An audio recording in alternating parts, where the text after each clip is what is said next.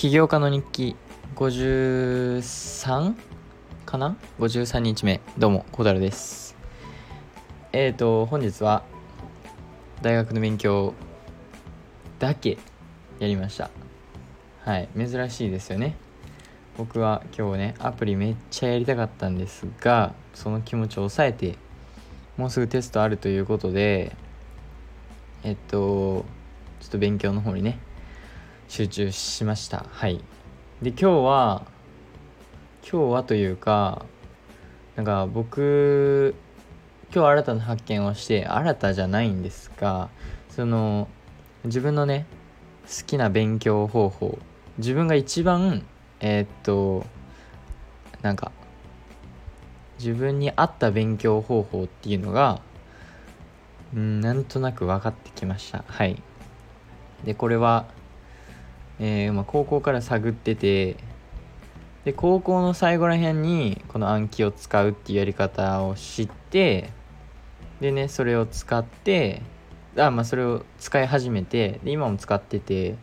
で暗記を使うのは僕の中でも結構もう間違いなく、えー、と一番自分に合ってるというかえっ、と、まあ、自分が一番好きな勉強方法っていうことでそれは続けていくんですが例えばその勉強する内容をえ、っとえ、っとレクチャーね。誰かから話を聞きながら、えー、勉強するのが好きなのか動画を見ながら勉強する。そのなんかそのコンテンツの動画を見ながら勉強するのが好きなのかテキストブック文字を読んで勉強するのが好きなのかとかねいろいろあるんですよ。とかまあまあそういうのいろいろあってやっと自分がね何が一番得意なのか分かったっていうでも結論から言うと僕はそのテキストブックを読んで自分のペースでえー、っとやっていくのが好きなんですよね。多分。好きっていうか一番本当に理解できてるっていう感じがします。で僕今シドニー大学の1学期目はなんかえっとレクチャーを実際ねえっ、ー、とどっかの大ホールとか行ってするんじゃなくてみんなが受けてるコースなのでこの最初は1学期目だけは。人が多すぎるんであのオンラインでねレクチャーみたいな形をやってるんですがまああの動画とかね動画メインなんですよ。その先生が教えてる動画だったりあそれがメインかな。先生が教えてる動画を、まあ、僕たちが見て勉強それをそれにノートを取るみたいな感じなんですけど僕本当にあれ無理っていうことが最近分かりましたね。マジで頭に入ってこない。もうなんかうーんすぐアプリのこと考えちゃうみたいな。もうなんかあの本当に何にも頭に入ってなくてただあのこの動画めっちゃ短いし10分ぐらい。10分かけるもコンテンツ56個あって1時間とかかけて見ながらノート取ってやってくやり方なんでめっちゃ、まあ、あの進むのは早いんですよ。けど何も頭に入ってなくてで理解もあんませずに進んでちゃうわけですよ。それダメじゃないですか。で逆にこのテキストブックがあるのでそれをねえー、っと僕はデジタルでね意外と読むのが好きなのかなとか思ったり。なんかあの実際本を現物をね手に取ってあの本をめくってやる方がいいかなとか思ったんですが意外とデジタルの方が僕好きかもしれませんね。なんかあのちゃんとした本だといろんなものがね例えば自分の手の影とかえー、っと本のその何て言うんだろうデコボコした感じとかそういうのが意外と気に障ってなんか集中紛らわすなんか集中できなくなるかなって思います。普通の本読むのは普通の本読むいやほう普通の本を読む分にはあのまあまあちっちゃいんでいいんですがテキストブックとかね大きくなったり結構太くなると結構そういうのがね目に入ったりとかで結構気が散っちゃうんですがなんかデジタル意外と集中できる。ただ僕ほんと集中しすぎると没頭してどんどんね体がね画面に近づいちゃうんですよ。だからもう最近目が悪くなってきたって思ってますね。本当に。あの全然その今のコンタクトの度とか度数とかメガネとかで全然十分なんですけど確実にちょっとずつ悪くなってますね。これは全然誇らしいことでもないしちょっと悲しいんですがまあけどポジティブに捉えればそれだけ僕は勉強にね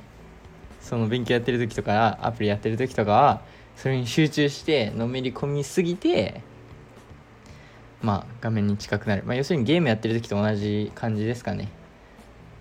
はい。けど本当に今日集中でしてそのテキストブックをね読みながらえー、っと今日やるって決めた部分その朝やるっていう決めた部分をやりました。はい。で今日授業もあってね。授業も行って大学の。で久しぶりになんか学校でもプロジェクトとかやっててそれでちょっと話してとか。まあまあまあまあ。そうですね。いろいろあって。で今日アプリねやりたかったんですけどちょっと大学の勉強をまあこのテストまでにねしたい部分までがあってで Anki のいいとこは本当に1回作ったら終わりなんですよ。まあノートもそうじゃそうなんですけど本当に1回質問作っちゃうとあとはそれを何回もやりかあの繰り返しやればいいんですが僕1回ね結構本当に今のチャプターぐらいまで作ってたんですけどこれはそのテキストブック読んで作ったんじゃなくてその僕が苦手なね動画のね講習とか見ながらやってあのなのでとてもね質の悪い問題集なんですよ。なので今結構作り直してるっていう段階ででも前の部分とか覚えてるんで一応大丈夫なんですけどやっぱりね結構大変ですねまた作り直すの。結構もう7週間目ぐらいに来てんで7週目ぐらいになってるんで。けどまああのもう一回復習復習という意味でねまあまあやってて楽しいっすね。はい。で本当にずっとテキストブック読んでるとその英語の文とか僕英語の本読むの嫌いなんですよ。何も頭に入らん。って感じなんですけどなんか今だったらあの僕が興味あるような本そういうビジネス書とかだったら全然読めちゃうかなとか思ってます。はい。そんぐらいねその抵抗がなくなってきました。そのどんどん新しい知識を得てるっていう感覚が楽しいんでそのいや僕自分でも結構びっくりしててそのテキストブック読んで勉強するのが一番楽しいというか一番自分に合ってるみたいな。僕どっちかというとその動画ねビジュアル系 learner だと思ってたんですよ。けどまさかのそのなんか典型的な典型的なっていうかシンプルな本を読んで勉強するのが一番なんか知識としてねちゃんと頭に入ってる感じがするんですよ。なのでこれからもえー、っとテキストブック読んでじゃあ本当にそのあのなんだろう。先生が前に立って先生の話聞いてまあ先生によるんですよね本当に。だから本当にねいい先生とか面白い先生とか実際ねなんかストーリーとかを話してなんか自分がねどんどん聞きたくなるような先生だったら多分それがトップなんですよね。勉強もっと楽しくなるみたいな。なんですけどまあ全先生がそういうわけではないですのでそういう授業は本当に自分でテキストブック読んでやった方がなんか全然なんか頭に入ってきてるという感じはします。はい。なのでまあそこら辺をね自分でバランスを見つけてやっていこうかと思ってますね。はい。でえー、っともちろんアプリをやってませんがその Figma でね UI を作ったり FlutterFlow で、えー、ノーコードでねアプリを改善したりとか何もしてないんですけどあの本当に暇があればすぐになんか想像しちゃうというかイメージをねその僕は今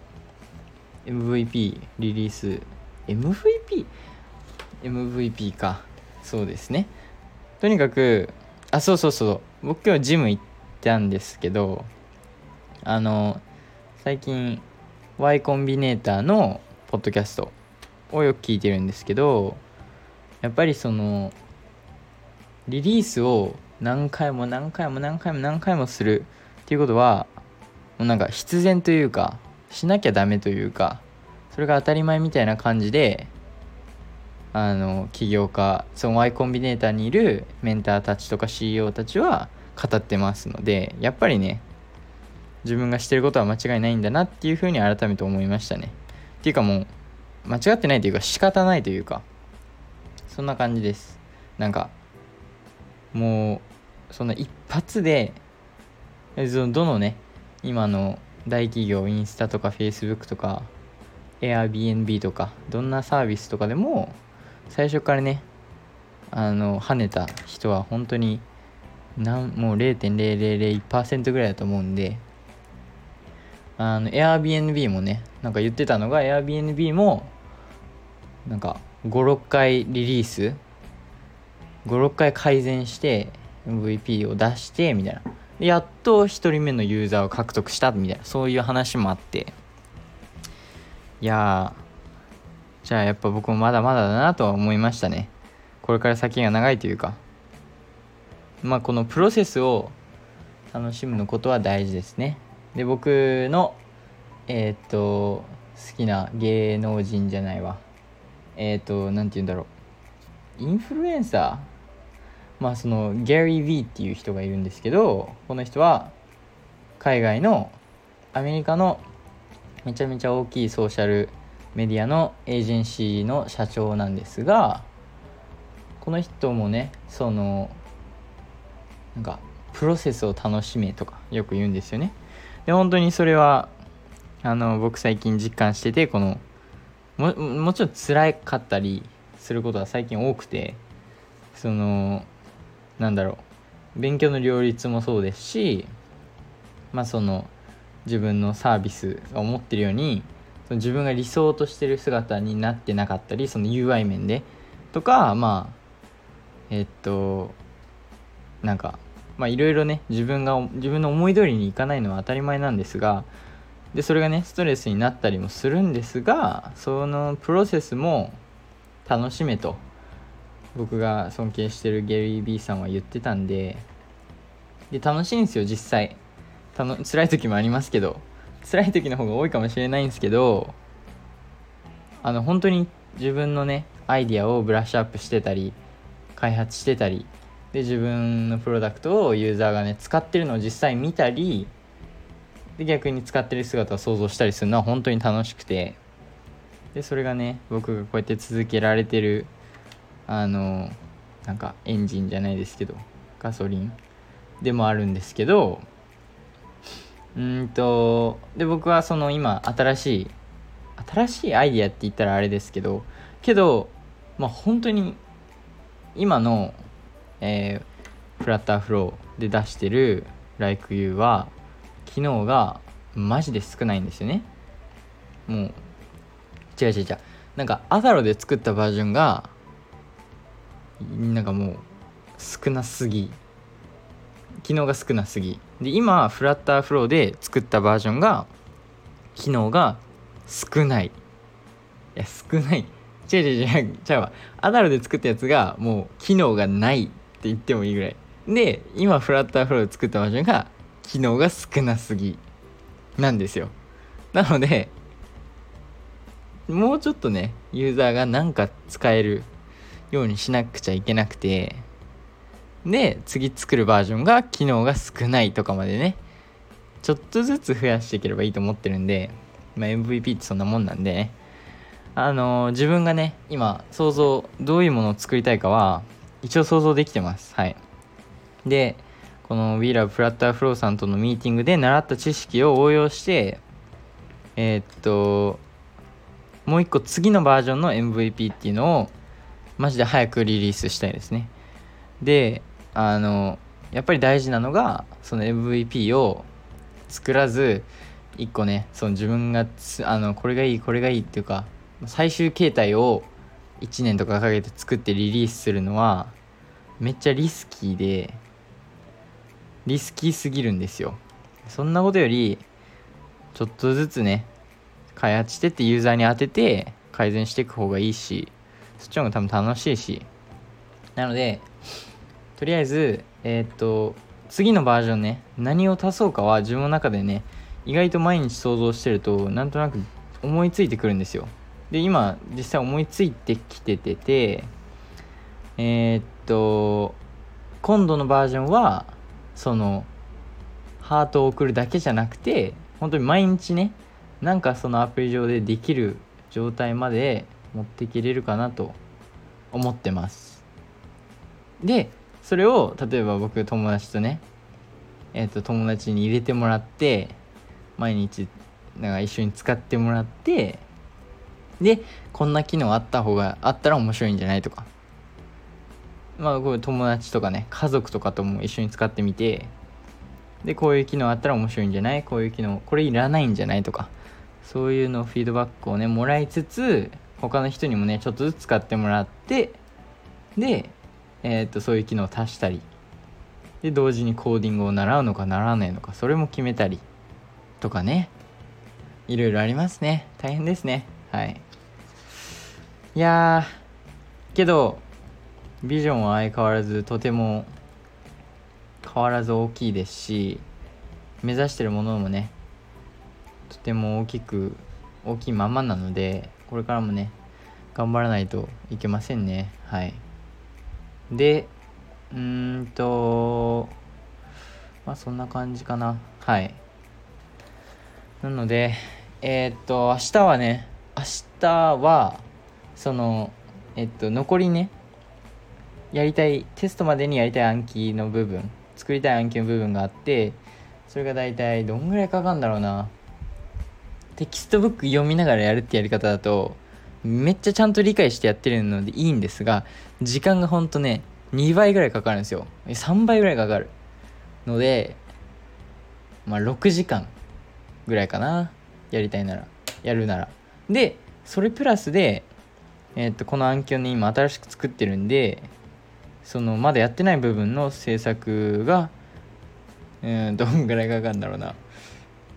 まあまあまあそれも6時間。でもちろん途中途中休憩挟んでアプリ開発とかもしつつって感じですかね。それが目標です明日の。明日は大変ですよ。本当に。その次の日がテストなんでねちょっと頑張りたいと思ってます。はい。